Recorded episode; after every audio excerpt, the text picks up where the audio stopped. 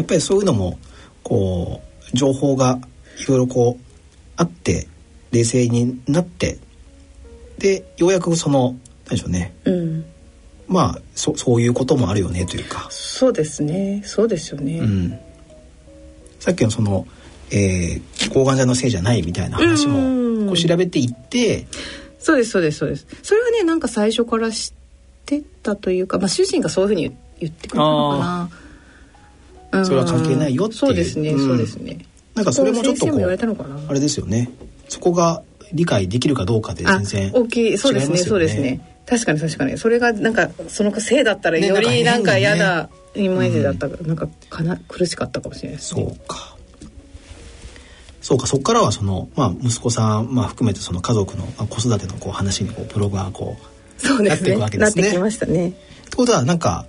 このまあホルモン治療をやっていって、うんうんうん、まあそのえー、娘さんも大きくなってきて、うん、えー、息子さんのねその、えー、子育てがこう始まっていって、ね、もうある種こうてんやまんやなわけですよね。お二人いてね。そうですね。てんやまんやですね。でまああの薬も飲みながらですけど、うんうん、まあある種そのがんの治療というよりかは子育てがわーってなってる中で、えー、まあ仕事もね、うん、あの復帰されて、うん、えーまあ普通の生活プラス子育て大変だなと。っていうこう日常というか、が続いていくわけですよね、今まで。そうですね。でブログの中身もそういうブログなわけですよね。そんなブログになってたので、うん、ジャンルを闘病からあの子育てに変えて、ね、変えてね、はい。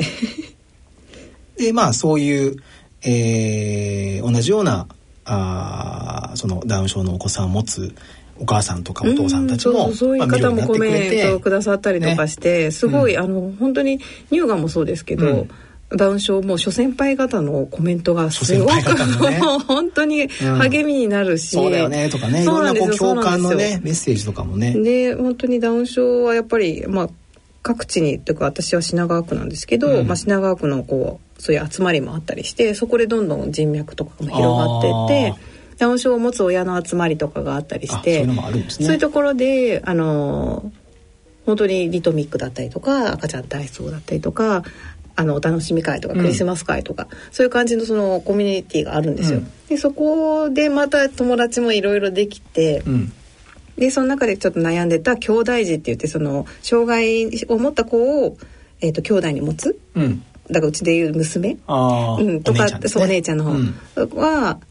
どう育てていけばいいのかとかそういうのもちょっと悩んだりしたんですよ。そうそうなんかそれもね兄弟ってひらがなで兄弟って書いて、うん、児童の字で兄弟児っていうんですけど、うん、最近結構その兄弟児ご本人の方がいろいろ声を上げたりとかいろんなこう集まりを作ったりとかするようになって、えー、まあ、彼らは彼らですごいいろんな悩みがあるわけですよ。もうねいろんな障害の子がいますけど、うん、そういう子が自分の弟だったり妹だったり、お兄ちゃんだったりお姉ちゃんだったり、それってなんか自分の子供親とまた違う葛藤がある、ね、あるじゃないですか、うん、なんか学校とかでいろいろあったりとか、うん、でそういうのもなんかちょっとその悩んでたんだけれどもいろんなそのダウン症の集まりにもそこにも兄弟児の人がいて、うんうん、まあ、そこでつながればいいよねとかなんかそうなんですよね。あの結局なんで辛いかって同じ仲間がいないことが辛いから、まあ、ちっちゃいうちからでもそこからコミュニケーション取ってればそう悩んだ時にそういう同じ境遇の人がそばにいると思うだけでもすごいいいんじゃないかなと思ってまあ一緒ですよキャンサーペアレンツと。そう。だから大人というか、うん、成人の話だけじゃないわけですね。まあ、子供も同じようにあそうそうそう。いろいろ悩んでる子はいるんですよ。仲間がいるというか。がいることはやっぱり大事なわけですよね。うん、そうみたいです。よやっぱりすごいその最近すごい兄弟児の方たちの団体とか、うんうん、そういうのが増えてきて集いとかね、えー、やってるみたいででそこでそうそうそう皆さんいろんなこう葛藤とかを話し合ったりとか、うん、こうだったよねとか同じ境遇の人とやっぱり話し合えるとすごいちょっと気が楽になるじゃないですか、ね。うん、分かってくれる人がいるっていう。うんそれで救われるっていうのもあるもんね、えー、何でもそうですね。キャンサーペアレンツもだから同じまあでも、ね、境遇でこう話せる人がいるとか、うん、ブログもそうですけど。やっぱりなんかそういうなんでしょうね。えー、何かでこうつながって、うんうんうん。えー気兼ねなくこう話ができる関係性の人がいるかいないかってやっぱりすごく、いや違うと思う。大きいですよね。大きいですよ絶対に、うん、そうか。そう。結局ねなんか多分がん。にわかんない、グッチさんがどうだったかわかんないですけど、大体みんな病気になるあ、まあ、がんとかわかると、検索するじゃないですか。検索します。するじゃないで検すか。索します。ねあのキッシーさんもこの前言ってましたけど、ね。そうそう。でまあとにかく検索して、うん。で私の場合は乳がんステージ4長生きっていうのでずっと長生き長生きしてる人のブログがないかなと思ったんですよ。あーなるほど。そうそう。だから、うん。そうそうなんうん。そうですね。って思ってすごい探して、まあ、いろんなブログに出会い、うん。でも意外とないなってなぜなら多分にステージ4で長生きしてるイコールもう20年ぐらい前になってる人じゃないといけなくてそうすると結構年配の方だからそんなブログ,、うん。ブログとかやってないんですよね。はいはい。だからなかなかその20年生きてますみたいな人がいなくて唯一いらっしゃったのもあったけどなんかそういえば更新が途絶えてるなみたいな。でもまあもう年年配だしなとか。って思ってる中で私はじゃあ私がこう生きていくあれをなんか残していこうみたいな。なんかそういうのもすごい。その時まあそそういうのもら自分でみたいうな。そそうそうそう。だからうん。私がじゃあどうなるか分かんないけど、うん。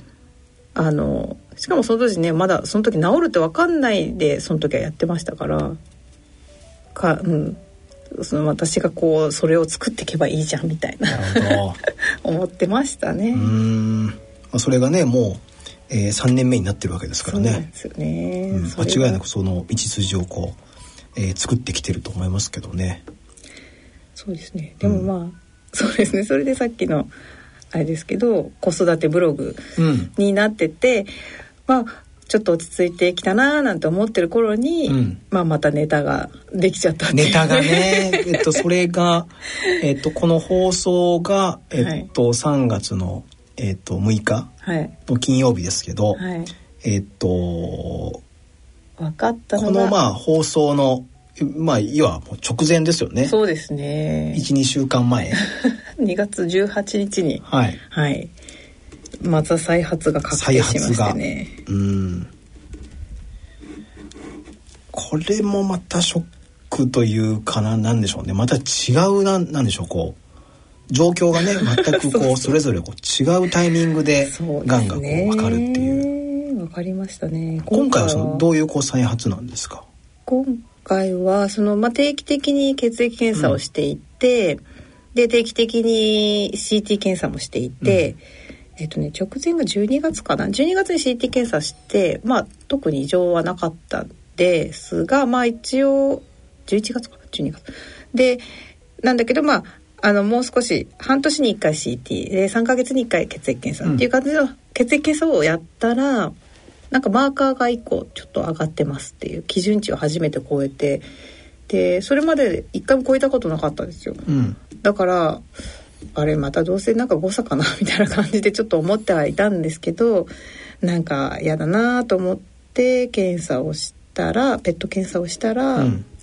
骨盤の右の骨盤のところにちょっと転移がありますっていう感じで発覚して、でまあ私の場合もう一回肝臓に転移しちゃっているので、まあ、全身のどこかにそのがん細胞はあるかもしれなくて、うん。まあ、それがいつどこで出てくるかわかんないっていうもちろん状況ではあったんですよね。でそれを抑えるためにホルモン治療をしてたんですけど、まあそれがちょっと効かなかったねっていうことでお薬を変えて。そうですね。またちょっと積極的治療というか。うん。今はまた治療そうですね。薬ですけどねあの点滴ではなくて、うん。なんかホルモン治療の中の、まあ、分子標的薬だったりとか、ホルモン剤だったりとかあと骨を溶かさないようにするランマークだったりまあショックですよね。ショックでしたね。そうですね、なんかうーん今回もなんかね仕事に復帰できてすごい仕事も楽しくて、うん。でまあなるべく本当にできることはやろうと思って楽しくやってて、まあでもちょっとまあ無理もしてたのかなとか。仕事で。仕事で。まああのあるのかもしれないですけど、まあでもまあショックですよね。うん。であの後から思うと自転車漕ぐ時にあうん。の電動自転車前と後ろに子供乗せて漕ぐ時になんか右足だけママはなんか痛いんだよねみたいな話をしてしてたんですよね。1ヶ月うん。2ヶ月前。だからまああーそれはそういうことだったのかなとかなんかそうですね。うん。なんか違和感はあって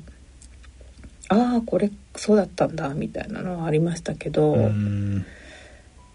まあショックでしたね。だからそうか。そうえっとえっと上のお姉ちゃんが今5 5歳で,、ですね。えっとまあこれまでのそのがんの話っていうのはまあね、うんうんうん。そんなにまあ覚えてないというかそうママのねね。おっぱいの病気おっぱいの病気とは言ってました。でも病院行くんだって言って「何の病院?」って言われて「おっぱいの病院だよ」とかっては言ってて、うんうん。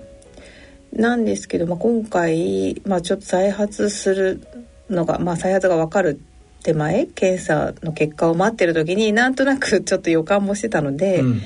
初めてこうママのバレッタをうん。え 読ませながら絵ね。本を読ませながら「がん」がんっていう言葉を教えて「うん。ママががんになったよ」って言って「あママもほらがんだったでしょ」って言って「でも髪の毛生えてきたけどね」とかまあそういうのでちょっとがんっていう病気だっていうのを最近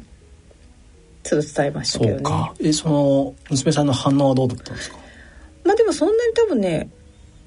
まあがんのイメージがないからでしょうね。なんかふーんっていう。あがんっていうそう病気なんだ。っていうそうそうそう。そう。で、んこっちのおっぱいいつ生えてくんの？とかいつもお風呂でそうお風呂で言われるんですけど、うん。そうなんかそんなになんだろうな。まあ知らないからね。あうの、ん。うん、でもまあ多分すごいよく分かってると思いますけどね。あの私がしんどかった時とかまああえて私に迷惑かけないようにとか、まあ、パパともすごい仲良くしてくれたりとかいい、うん、やっぱ小りさいながらに。小さいながらに多分すく、ごく母の状況は分かってたと思うんで、うん。まあでもそんなに、まあ、今回「がん」って言って「がん」っていう言葉に対してなんか反応はそんなにないですよね。知らないから多分。うん。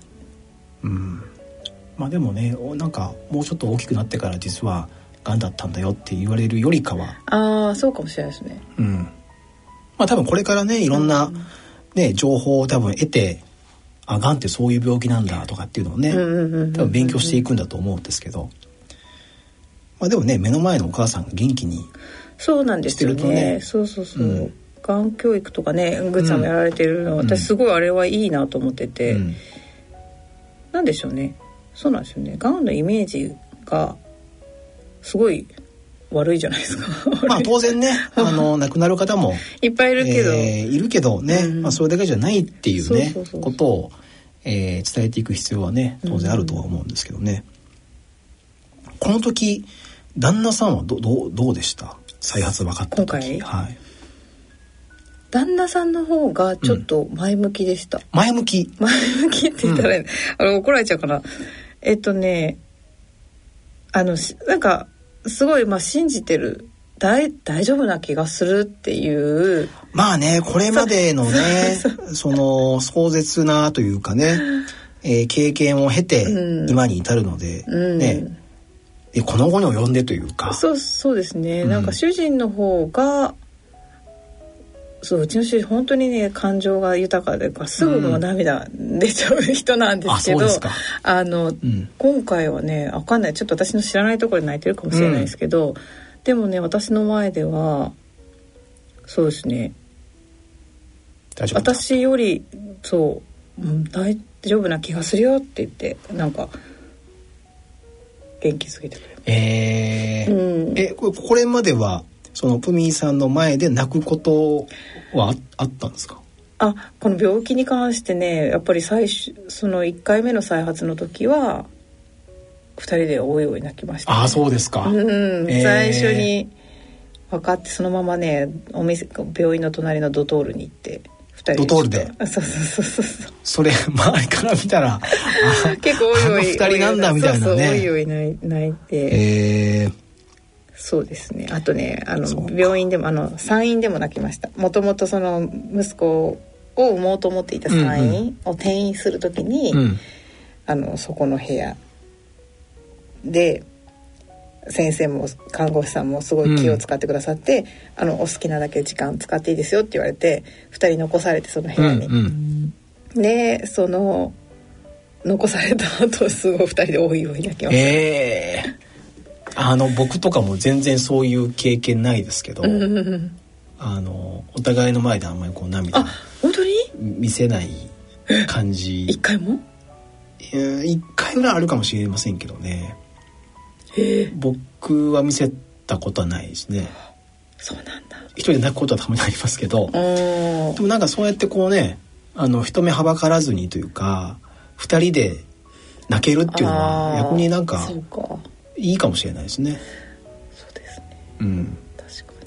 男性ってなんかちょっとこう、にうん。そういうのってん。見せたくないというか、でもうちの旦那ね本当にテレビの本当ちょっとしたドキュメントで泣いててもとかおいおい泣いいやいやて。るから多分ねそういうのは そうかそれ別か。僕も多分泣いちゃうんですよ。あそうかそうか。テレビとか映画とかね見てなんかもう泣けるやつとかやってたらもう妻とかもいやもう泣いちゃうから消してみたいな。あそれはいいんですけどなんかその自分のことというかうん。家族のこととかになって泣くとかってちょっとこうまあ恥ずかしいんですかね。ね。わかりますなんかそういうなんか気持ちもあります。あよねるのかもしれないですね。でもそうわかりますよ。それは私も確かにそうで、うん。でもまあ1回目の再発の時はもうはばからずになりましたね。そうか。まあ、自分の悔しさというかもう、うん。うんそれもありましたしね。なんか私のせいでって思ったからそうか。なんかいろんなこう気持ちがこそうですね。ねその私がちょっとそうう、いう油断したことでみんなに迷惑かけちゃったなとか、うん親にどう言おうかなとか、うん、ありまあ油断とか関係ないんですけどね、まあでも思っちゃいますよね。うん。うん、どうなんですかね。そうか。まあでも今回のね、はいはい。あの再安に関しては旦那さんは、えー、意外大丈夫だとと思うよと。そう、うん。だから救われ救われますっていうかよよかったなっていうかまあそうですね。前向きに私もちょっとなれますよね。うん。いやでもね、そういうまあ家族の支えというかがね今までずっとこうあってね、うん。今があるんでやっぱりいいですね。旦那さんのそのサポートいやすごい旦那さんです。いい旦那さんです。ね僕がそんな風にねもし妻が病気だった時にできるかっていうと、全然自信ないですね。ねえすごいですよね、いや本当にわ本当に支えてくれてるしうん。今でもそうだし、うん。でそうですね。なんだろうな。私まあそうですね。なんかまあ病気をきっかけにすごいうちの中でどういう、あのチーム我が家じゃないですけど、うんこううんどうしていくかみたいな話話というかできてきたところもあって、なんかねすごいんですけど主人も、まあ、一人目の時は結構もう仕事も忙しくて夜帰ってくるのも遅かったりとかして、まあ、私もワンオペでやってたんですけど、まあ、病気が分かってから早く帰ってくれるようになったしくれるようになったしであの時短勤務をしてくれたんですよ。えー、でだから朝の上娘の送りとか帰りの迎えも両方行ってくれて、うんへー。私はだから下の子を見てるで、うん。お家でご飯作るとかっていう風に察してくれてでまあ毎週1回抗がん剤やってたんでその時は母に来てもらって、母に、まあ、私が病院行ってる間はやってもらってで上の子のことは、まあ、だから主人が全部うん。行きも保育園のうん。送りも迎えもやってくれたりとかしてもう本当にもう一緒にやってる感じにすごいわなっ。てだから時短を取ってくれるって男性だとなかなかそんなあのーないじゃないですか。勇気いると思いますよ。いりますよね、うんでそこも取ってくれてそしたらまあ子供といる時間が長く取れることがすごく素晴らしいっていうことに気づいてくれてでまあもともとそう思ってる人ではあったと思うんですけど、うで私が今回この今年の5月から復職をして、一応会社員なので。まあ一応会社員として戻るってことが決まったタイミングで主人が働き方を変えてくれて会社員を辞めてフリーランスになってくれたんですよ。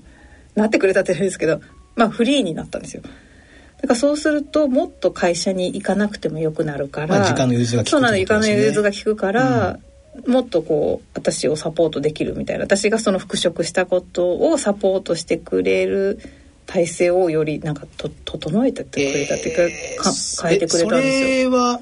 なんですか？そうそういう話し合いをして決まったですか？でもね話し合いというかまああの業種柄結構まあフリーの方もフリーになりやすい仕事ではあったんですけど、まあ彼の中でもいろいろ考えていってで特にねすごい相談っていう感じよりも、うん、まあフリーになろうかなと思うんだよねみたいな。まあ感じで、うん、かまあ、ある程度考えて私に相談してくれた感じでしたね。で私もその復職するタイミングだったからあ確かにそれはすごいあの家計としてもちょっと安定するじゃないですか。一応会社員として一人会社員で2人ともなんかね何フリーとかもある、はいはい、なんでまあ私も戻るしいいタイムだし、うん、で確かに私があのねあのちゃんと働くとどうしても会社員って、ね、時間拘束されちゃうじゃないですか、うんうん、だからまあそのサポートしてくれるっていう意味だとすごい助かるなって言ったら変ですけどまああのいいな嬉しいなと思ったりもしてで全然まあ昔からうん、いそういうフリーにななればみたいなことも言ってたこともあったんで、まあ、タイミングが、タイミングがちょうど良かったっていう。タイミングでってことだったんですね。うん、で時短勤務したことによってそういう時間が取れることの素晴らしさを分かり、うんうん、なんかねそのその時間がプライスレスだと言ってくれてて、うん、でまあじゃあもっと子供と一緒にいるためにはどうすればいいかって言ってフリーになるっていう選択肢を。すごいな。選んでくれたんですよね。何なんでしょうね。なんかそういうこうまあ元からそういう方だったのかもしれませんし、何かそのプミーさんの存在というか、まあこの経験を通して。まあ、そんな風になってきたのかもしれませんしそれはねそうですね。はね、うん、両方あると思いますね。うん。まあ、でもその旦那さんの存在っていうのはねこの経験を語る上で、うん、もう欠かせない欠かせないですね。ね。いや本当にねやっぱり主人がいなかったらそうですね。もう、まあ、乗り越えられなかったしで散々まあ、わがままも言ったし、うん、まあうんそうですね。だからなんかこうわがまま言ったから結構自分でやりたいことをやらせてもらってる。例えば土日とかにね、うん、私はお料理教室ちょっと行くとか、うんはい、ネイル行きますとか、うん、なんかそういうわがままをなんかなんかなんだろうな。私も甘えすぎちゃってるところもちょっとあって。でなんかあまあ甘えすぎちゃいけないななんて思ってたらまさかの再発しちゃってまた甘えちゃおうかなとか思いながらも、ね、なんか難しいですよね。まあいいんじゃないですか？まあそうですね。甘えて。甘えつつでも。まあ多分その許容量を超えると「おい」って言うと思いますからそうそうそうかそこはなんかね、うん、私もだからちょっともうちょっと取捨選択しようかなと思って子供といる時間をもっと作んなきゃな自分の時間ばっかり、じゃダメだなっていうかそうですねそのキャンサー X で1日いない1日キャンサー X 行きますとか、はいはい、あとなんかちょっと私が興味ある分野の講習が1か月間、うん、土曜日10時12時行きますとかそういうのをやらせてもらってて。まあちょっとバランス大事だなって、うん、思いながら。まあでもねなんかそういうのをこう続けてえー、行くのも、うん、まあ、それそれでその自分らしいと思うので。あ、まあ、そうですよね、うん、そうそうそう。だから、まあ、うまく時間をやりくりしていきたいなと思いながら。うん、な。ということはそのこれからのそのブログの内容というのはまたちょっとこうそうですね。そうですね。多分。すごいあのまあ正直な正直って言ったらいいんですけどアクセス数がやっぱグワンと上がるんですよね。やっぱこう再発とかすると。ああやっぱりそういう情報をこう求めてる人がやっぱり まあたまたま検索に引っかかる方もいるんだと思いますけどね、うんうん、でトピックスに上がってるわけでもなかったんですけど、うん、うん、やっぱり またまたちょっとアクセス数が増えてなみたいな感じになるんですけど、うんまあ、それだけ皆さんがこう、まあ、心配してくださる方もいっぱいいらっしゃって、うんうん、毎回コメントくださる方とかもいてそうそう応援してくださってる方もいるんでまあ頑張ろうって感じですけどね。そうですね。うんブログはこれからもずっと続けて。そうなんですよ。すよねこんな風に、はい、あれ今ね、1万9700人ぐらい。ええフォロワーの方がいらっしゃって、いろんまあ、全員がねもちろん読んでるとかじゃないんですけども、うんすごくあの一番そのコウノドリの時にわっとこうアクセスが上がった時に2万人ちょい超えたんですよ。はい。なんですけど、まあ、そこからだんだん病状も安定してきて、うんうんまあ、子育てただの子育てブログになっていって、まあ、だんだん減ってきた中で、まあ、1万9600人とかぐらいでこうステイしてたんで、まあ、なんとなくコアな方がいてくださってるんだななんて勝手に思いながらも息子の成長をすごい楽しみにしてくださる方もいらっしゃって、でまああのやってたんですよね。なんでこんなにあの読んでくださる方がいらっしゃったりとかココメントくださる方がいるのでやめやめられないって言ったら変ですけど、まあ、やめたくないなっていうか、うんうんなるべく仕事復帰してからやっぱね書く時間がなくなって、ねなかなか、うん辛か辛いっていうか、まあ、更新がちょっと前ほど頻度は下がってますけど、うんまあ細く長くは続けていきたいなと思ってて。なるほど。あのーね多分これからまあ治療もしながらねお子さんがこれからどんどん大きくなってうん。うんいくので、またそういうね楽しみも、ね。えーあると思うんですけど、ううんんなんでしょうね。こうこまあその娘さん、うん。えー息子さんまあねあのこれから多分いろんなことを理解していくと思うんですけどなんかそういう時になんか今だからこそ伝えたいことというかうん。なんかそういうことってふみさんの中であったりしますか、今だから伝えたいこと、まあ、多分今はひょっとすると理解できないかもしれないだけどなんかこう伝えておきたいことというか。そうですね。うん。まあ娘に関してはそうだな、涙出ちゃううん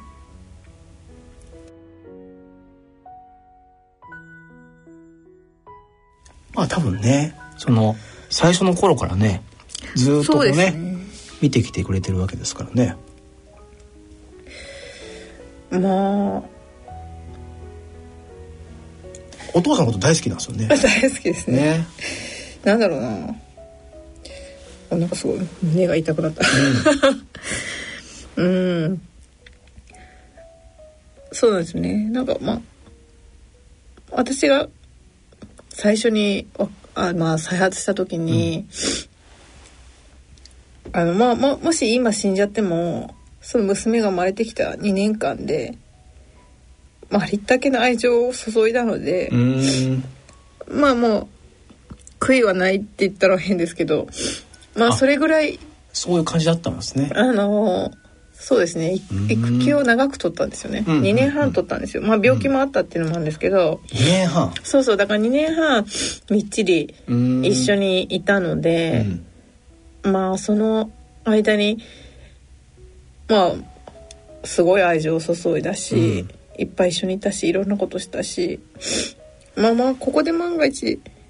死んじゃっても、うん。うん。あのそうね。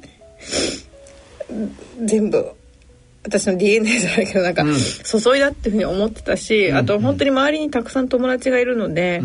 でその友達も子供のことも可愛がってくれるし、みんながいれば誰かが育ててくれるよってうんうんうんうん。いうもう思いもあって、うん。あのおそう思った思い思ってましたと。だからうんそんぐらいもう私はそその時すごい愛情を注いでもちろん今でも注いでますけど、うん。あのそんな時間も彼女は覚えてないと思うけど、あったんだよっていうことも伝えたいし、うん。まあいろんな病気をしても乗り越えて頑張ってる姿を見てくれてるので、そうですよね。うん、なんかそそれをなんか忘れないでほしいなとは思いますけどん。まあ常にね、うん、もう多分今までのその、ね、彼女の人生の中の大半がねそういうこうね、私のえー治療とね隣り合わせというかそうなんですよねでもすごいね分かってか分かってないか分かんないんですけどめちゃめちゃ前向きに応援してくれるんですよね。なんだろう。いや分かってるんじゃないですか、ね、分かってるのかな？うん、でなんか辛かったそうですね。多分本当に寝たもうしんどくて起き上がれない副作用の時とか。うん、ずっと寝てるとかもちろん、うん、かはね髪の毛なくなって、眉毛もなくなってまつげもなくなってねそんな人が横で寝てるって結構怖いじゃないですか、うん、でもそれでもなんかお母さんうんそうですね変わらずでしたよねそのちっちゃい時、えー、髪がなくなってく時とかもうんだから嫌だとかそういうのもなんかなく、えー、受けうんそうですね受け止めてくれてたしそうかまあでも絶対分かってるんだと思いますけどね。そうですよね。結構自分のお母さん髪の毛抜けてくって結構怖いですよね。うん、まあ多分あのじゅ純粋というか、うん、に考えると、うん、なんでとか。でまあ普通は思うそうですねじゃないですか。なんか言ったっけな忘れちゃったな。まあでもなんかそういうことも関係なくやっぱお母さんはお母さんというか。まあそうでしたね、うん、確かに。なんかそういうふうにこう接することができるっていうのは、まあ、多分理解しながら多分ひょっとすると何でしょうねその、えー、娘としての役割というかみたいなことをね、ね、考えてたのかもしれない、ね、そう自分はなんか明るくいなきゃいけないとか子供ながらに思ってたのかなっていうのは。でめちゃめちゃどっちかというとひょうきんタイプなんですよね、うん、3枚目タイプなんで、うんうん、なんかそれもそうですね。なんか私を笑わせるためなのか、うん、まあそうですね。すごい明るい子ですね。なあ、うん、それはまあ今回のその再発で、まあ、そのがんっていうことを伝えても、そのまあことは変わらず。そうですね。でなんかまた病院うんうん。なんか昨日言われたっけな。そう病院。何の病院行くの？って感じで言われて、うん、おっぱいの病院でよってなんかでまたお薬今度増えちゃったんだよねとかいうのも昨日話してながら、うん、もうちょっとで今までもママがお薬を忘れないように教えてねとかっていうふうに言ってて、うん、今度はママもっと飲まなきゃいけないからもっと教えてねとか言って、あの朝夜今まで朝だけだったのが、朝と夜飲まなきゃいけないし。っていうので夜もちゃんと「ママお薬飲んだって言ってね」とかって言うと、まあよよく忘れますけど娘もママ薬飲んだとかいつも言ってくれて。そうですね。だからまあ普通になんか彼女の中では私がそういう治療してるっていうのが普通普通なので彼女にとっては、大人になってから気づくんでしょうねあそういえばうちのお母さん大変だったなみたいな気づくいつ気づくんでしょうね。まあわからないですけどね。そうだからそれでまあちょっとまあ気になるのはね、まあ、乳がんって、まあ、私の場合遺伝性じゃないっていうのは検査して分かってて、うんうん、ただまあ母は大丈夫なんですけど祖母は乳がんだったんで、うん、まあまあねまあ分かんないですけどそういうのを心配させちゃうなとかまあまあそういうのはありますけど、うん、まあ、逆になるべく早くちゃんと定期的に行こうねとか、うんうん、まあ、そういうのははもうちょっと大きくなったらね伝えていこうかなと思いますけど。ね。まあでもお母さんが元気だし、ね、そんなにこうね、がん。っていうことに対してね。そうですね。そうそうそう。だからがん。だけど、うん、うん、まあお母さん普通に元気だったなうん、結構ね抗がん剤毎週してた時も火曜日に抗がん剤して水曜日にヨガ行ってたんですよ。で結構それぐらい私は大丈夫というか、うん、まあ口内とか、まあ、もちろんいっぱい副作用はあるんだけど、ヨガに行く元気が元気がというかあってなんかそういうのもね伝えたいなとは思ったんですよね。その世の中の抗がん剤のイメージって、うん、まあねなん打ったらもううおーみたいな、はいはい、なんかあのドラマの書き方とかもちょっとまあ、ね。うん、あれだなと思うんですけどそうそうそういう現実も伝えたいなと思ってブログも書い書いてましたね。そうかそのブログを多分娘さんがね、うん、見る日がそうですね。来るでしょうね。最初にそれそれなんかどどどうどういう感想を持つと思います？娘さんがそのねね昔からこの3年のやつを多分全部見ると思うんですよ。そうですよね。なんかでも誇りに思ってくれるといいなとは思いますけどね、うん。うん、なんかもともと始めた時のきっかけの一つとしてその子供たちに残したいっていうのがあったので、はい。はいうんなんかね私がこの彼らの成長を見られない場合にも、まあ、それを読んでくれればなんかお母さんがどういう人だったか分かるとか、うん、まあ、そういうのもちょっとあったんで、うん、書いてましたけどなんでまあそれでねあのねすごく、えーと、覚えているのが、うん、その私アメブロなんですけど、あの2018年のブログオブザイヤーっていうのを頂いて、うん、でそれってあのまあ海老蔵さんとか殿堂入りしたやつなんですけど、はいはいうん、で一般の方のブログの中から3名選ば選んでいただいた。うちの1人にまあ、うん、いろんなタイミングもあったんでしょうね。その真央さんのあれもあったのと。うんうんまあそんなそうなんですよ。たまたまそれで選んでいただいてでその表彰式に娘も連れてったんですね、うん、息子も。そしたらなんか娘がねその日終始笑顔だったんですよ。えー、でなんかだからなんかママがなんかよくわかんないけど、うん、ママがなんかなんか壇上に上がって表彰され、うん、表彰されてるっていうのの意味もわかるかわかんないんですけど、うん、なんかこうちょっとこうママすごいみたいなのを、うんうんなんとなくでテレビに出てる人がいっぱいいて、みたいな。なんかママがママすごいみたいなのを感じてくれたみたいで、その日ね終始笑顔だったんですよ。だからなんかそれはちょっとだけでもなんかママがなんかいろいろおっぱいで頑張おっぱいの病気で頑張ってるからなんだよみたいなちょっとそういう話もしたんでなんかまあよくわかんないけどまあそのば頑張ってることでなんかママがすごい表彰されてるっていうのは、うん、まあなんかわかんないけどなんか嬉しかったのかなと思ってるのでなんかそれを大きくなってもまあ誇りに思ってほしいなっていうかそんなママだったんだよっていうのを感じてほしいなとは思いますね。ね、まあ感じてくれると思いますけどね。ね感じてほしいですよね。息子さんにはどうですか？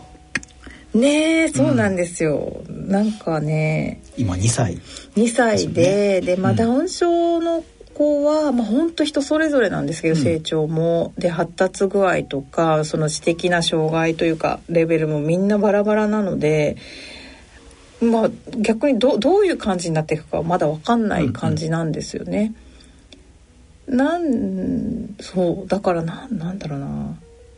とにかくねいつもニコニコしてて本当に可愛くて、うん、なんか本当にもう見てるだけでこっちも笑顔になっちゃうみたいな感じの癒しな存在で、いつ私のことをそういうふうになんかなんて言うんだろうその病気だとか含めて理解するのかなっていうのはありますね。うん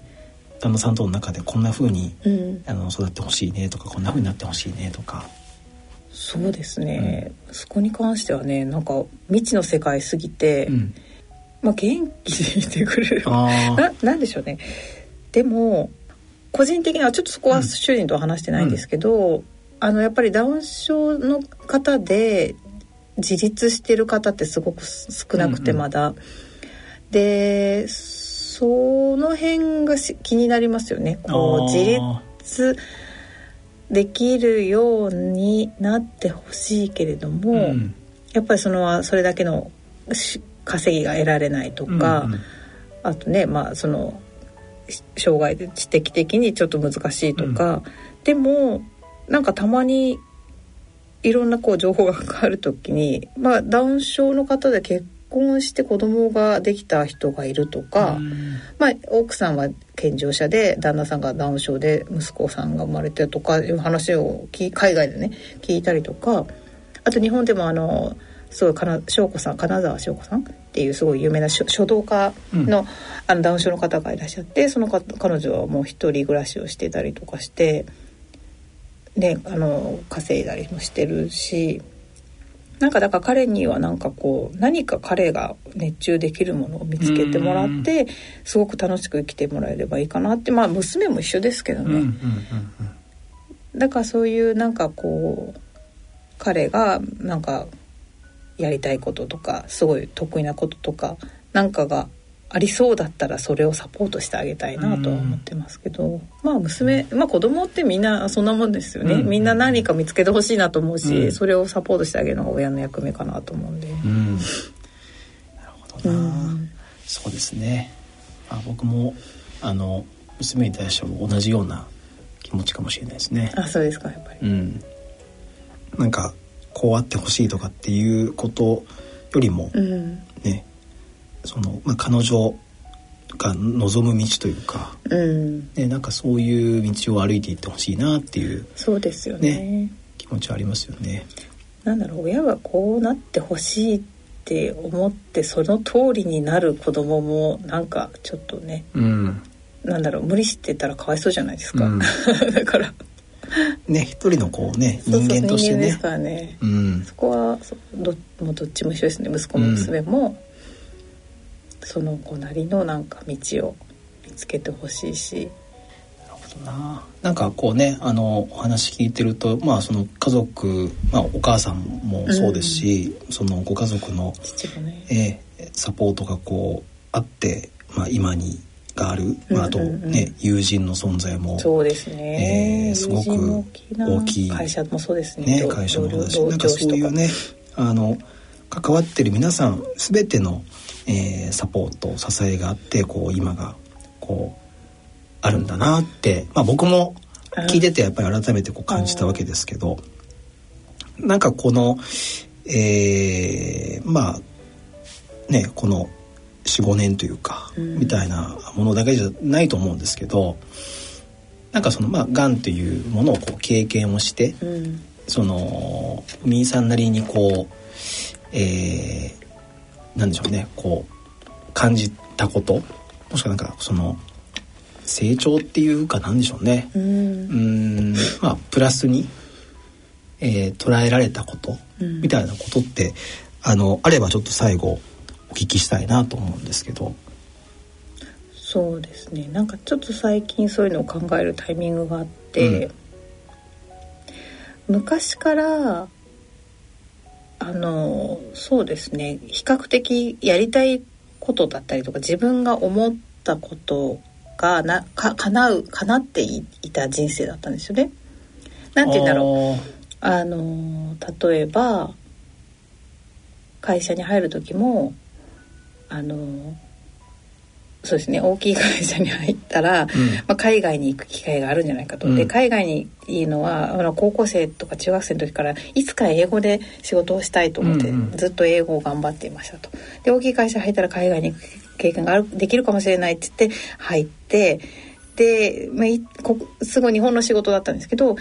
あのずっと海外行きたい海外行きたいって言ったら海外に移動できて、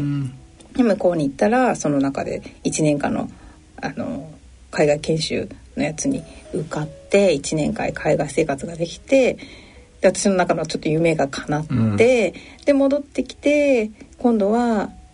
あこういう宣伝の仕事したいなとか思ったんで、まあ、宣伝の仕事したいしたいと思ってたらたまたまチャンスがあって手を挙げたら動けてとかなんでしょうね。で子供が欲しいなそろそろあ、まあ、結婚して、まあ、子供も欲しいなと思ったら、うん、ねあのいいタイミングで子供できてとかなんだろうなこうまあ、努力というか、まあ、思思思い続けると叶うっていうかまあ、思ったことが叶えられてる人生ではあったので、うん、なんかねふとな昔から思ってたのはなんかリンカーンの言葉であの意志のあるところに道は開けるっていう言葉があって、うん、でそれはなんかななんかでどっかでずっと思い続けててでもちろん叶え、ね、願っても叶わないこともあるんだけど願叶ってる人は願い続けてる人だっていう、うん、なんかまあそういうのもあってだから病気も含めて治ると思って、うん、まあまあ生き抜くって思えばそうなるし、うん、なんかそうですね。で今回これからまたどうなるかわからないんだけれどもまあまああの意思があるところに道は開けると思うし、うん、あとまあ学んだことといえばあの今置かれた状況が今の自分だからまあその後悔してもしょうがないし、うん、人と比べても全く意味がなくて、うんうんうん、今私はこうだからどうしたいかっていうことを考えるってことがすごい大事なんだなっていうのが私の中ですごい思っていて。うんあのずっとそのまあこのまあこの昔からかな？あのねまあ10年それ結婚するちょっと前からなんですけどあのまあ人と比べることから不幸が始まると思っていて。そう。なんかそうなんですよね。例えばですけどまあよくあるのはなんかうちの旦那は全然家事をしない育児をしないとか、うん、なんであの人の家はこうでいいなとかね、はいはい、まあ、そういう本当にそういうところから含めて、うんうん、でそのこと言ったら私なんかもうなんでみんな乳がんじゃないのとか、うん、みんななんで健康でなんで羨ましいキーとかなったら、全く意味がないし、うん、なんか自分も不健康だし何のあのあれもないっていうのを何とかの時に思って、まあ、人と比べる、うん、ことから不幸は始まると思ってるんでなんだろうな。人からはいいところだけをもらって あのもう自分が今置かれた場所が今の自分だからそこから現状を受け止めてじゃあそこから自分はどうしたいかっていうことを考えるっていうのが大事だなっていうのはまあまあ学んだというか。まあその病気になる前からそういう、まあ、そうですね、うん、まあよりそこは今の、うん、とこは強くなりましたけどね。なるほどな。でねこれ意外と学生に一回話をした時もあって、うん、でこの前もちょっとあの働く女性に話す時があって、はい、人と比べるとこが不幸不幸が始まるっていうのは意外と皆さんにこう刺さるみたいで、うんうんうん、でなんかずっと私もずっとそれは思って生きてたらこの前たまなんかね102歳の精神科医の女性の医師が書いた本を読んだら 全く同じ言葉が書いてあって「うん、おおんか102歳の方と同じ境地を私は」と思ったらちょっと嬉しかったんですけど。そうそうなんか昔はねなんかいろいろこう人と比較してなんかこうあと人からどう見られるかとか、うん、人からどう見られたいかとか人の評価でねあの自分を測ってると苦しくなるよってよく言うじゃないですか。はいはい、でそれをまたこうそれそれはナンセンスだなって気づいた時に主人に出会ったんですよね。だからなんか自分の中でこう自分が変わるとなんかいいことがあるっていうのもその時経験できて。で素直にこう生きることがやっぱり自分にとっていいことだっていうのを、まあ、主人と出会ってからこう気づいてってっていうのはありますね。そのがになってからも素直にそうですね生きてこれたっていうことなんですかね。うん、思いますで旦那主人に出会ってからまあ素直になるいい人になりました。なんでしょうね変な邪念がなくなったというか、うんうん、そういう余計なこう邪念がなくなったというか、うん、まあ主人に会ってからですね。主人に出会えたのもまあそういうふうな自分の考え方とか変わったから主人の良さに気づいたっていうのもあったりするんだと思うんですけど。では自分が変わってなければ主人の良さももしかしたら気づかないうちに通り過ぎたかもしれなくて、うん、うん、それはちょっと話ずれちゃいますけどその時思ったのはなんか自分って自分が思ってるほど大した人間じゃないなっていうのに気づいたんですよね。なんか相手に対してその頃すごいちょっと話ガンじゃなくなっちゃいますけど、うん、その当時なんかねアメリカから帰ってきてもう28歳でもうなんか彼氏がいなかったのであ、まあ、やばいやばいみたいな。世の中的にねこう結婚じゃんみたいな。周りも結婚してるしみたいな。そういうなんか周りの雰囲気とかそういうのに気になって私もなんか見つけなきゃいい旦那さんみたいな。でそのいい旦那さんのよくわかんないじゃないですか。いいって何がいいっていうのもわかんないままなんかやみくもにねなんか飲み会とか してましたけどなんかその出会う人出会う人に対してこの人はこうじゃないああじゃないみたいな。ここがこうだとかなんかすごいなんか相手に対して失礼なこう文句じゃないですけどあればっかり言ってて。ふと同じことを自分がされてたらすごい嫌だなと思ったんですよ。だから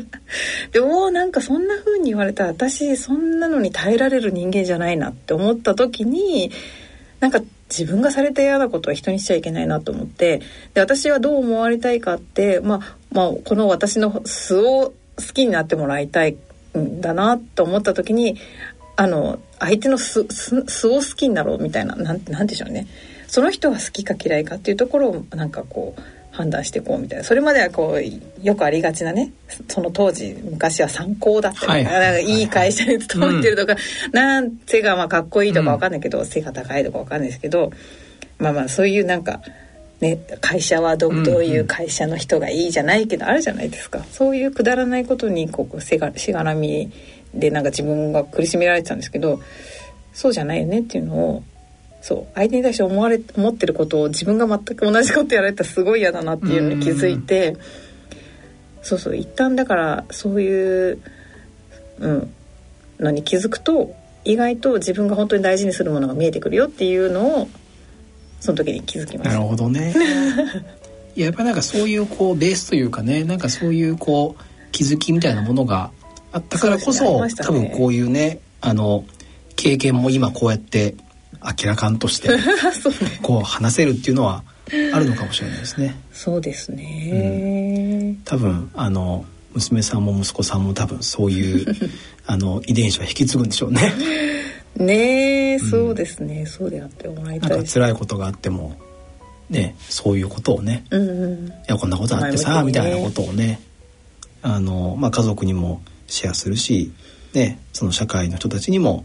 えー、共有してまたフィードバックもらってみたいなことってやっていくんでしょうね。そうあってほしいですよね。でもグッさんもそうですよね。こうなんだろう結構その病気のことをね、悩むじゃないですか。どこまでどう言おうかとか、うんうん、誰に言おうかとかどこまで言おうか、うん、誰そこってすごい皆さん悩むじゃないですか。でその私もすごい悩んでで結果まあもうぜもう基本的に特に隠さないと、うん、でなぜならって結局自分が苦しいと思ったんですよね、隠しておくことが。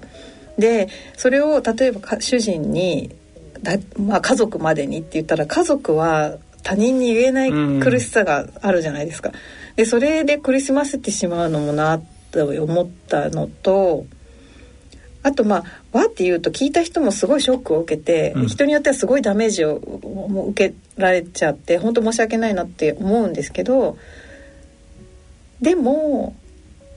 すごいちょっとまあまあ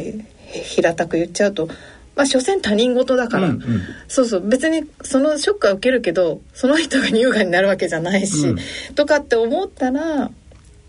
なんか私が楽なように生きさせてもらうためにみんなに言っちゃいますみたいな、そういうふうには思っていて、うんうん、そうですねだから言っちゃいましたけど。ね、僕はそこまで考えて言ってないんだですよね。本当ですか？言ってからいろんなああこういうことも考えなきゃいけなかったのかみたいな感じで後で気づくことはすごく多かったですけど。いやでもねなんかまあねこれからねまたあの治療がねね、あの始まって多分しんどいこともね、うん、たくさん、うん、出てくると思うんですけど多分これまで以上にあの旦那さん含めて、まあね、家族にはねね、あの甘えながらサポートしてもらいながら、ね、またそのプミーさんらしくね、えー、生活をね、えー、送っていただきたいなと、えー、いうふうに思います。ありがとうございます。はい、頑張ります。はい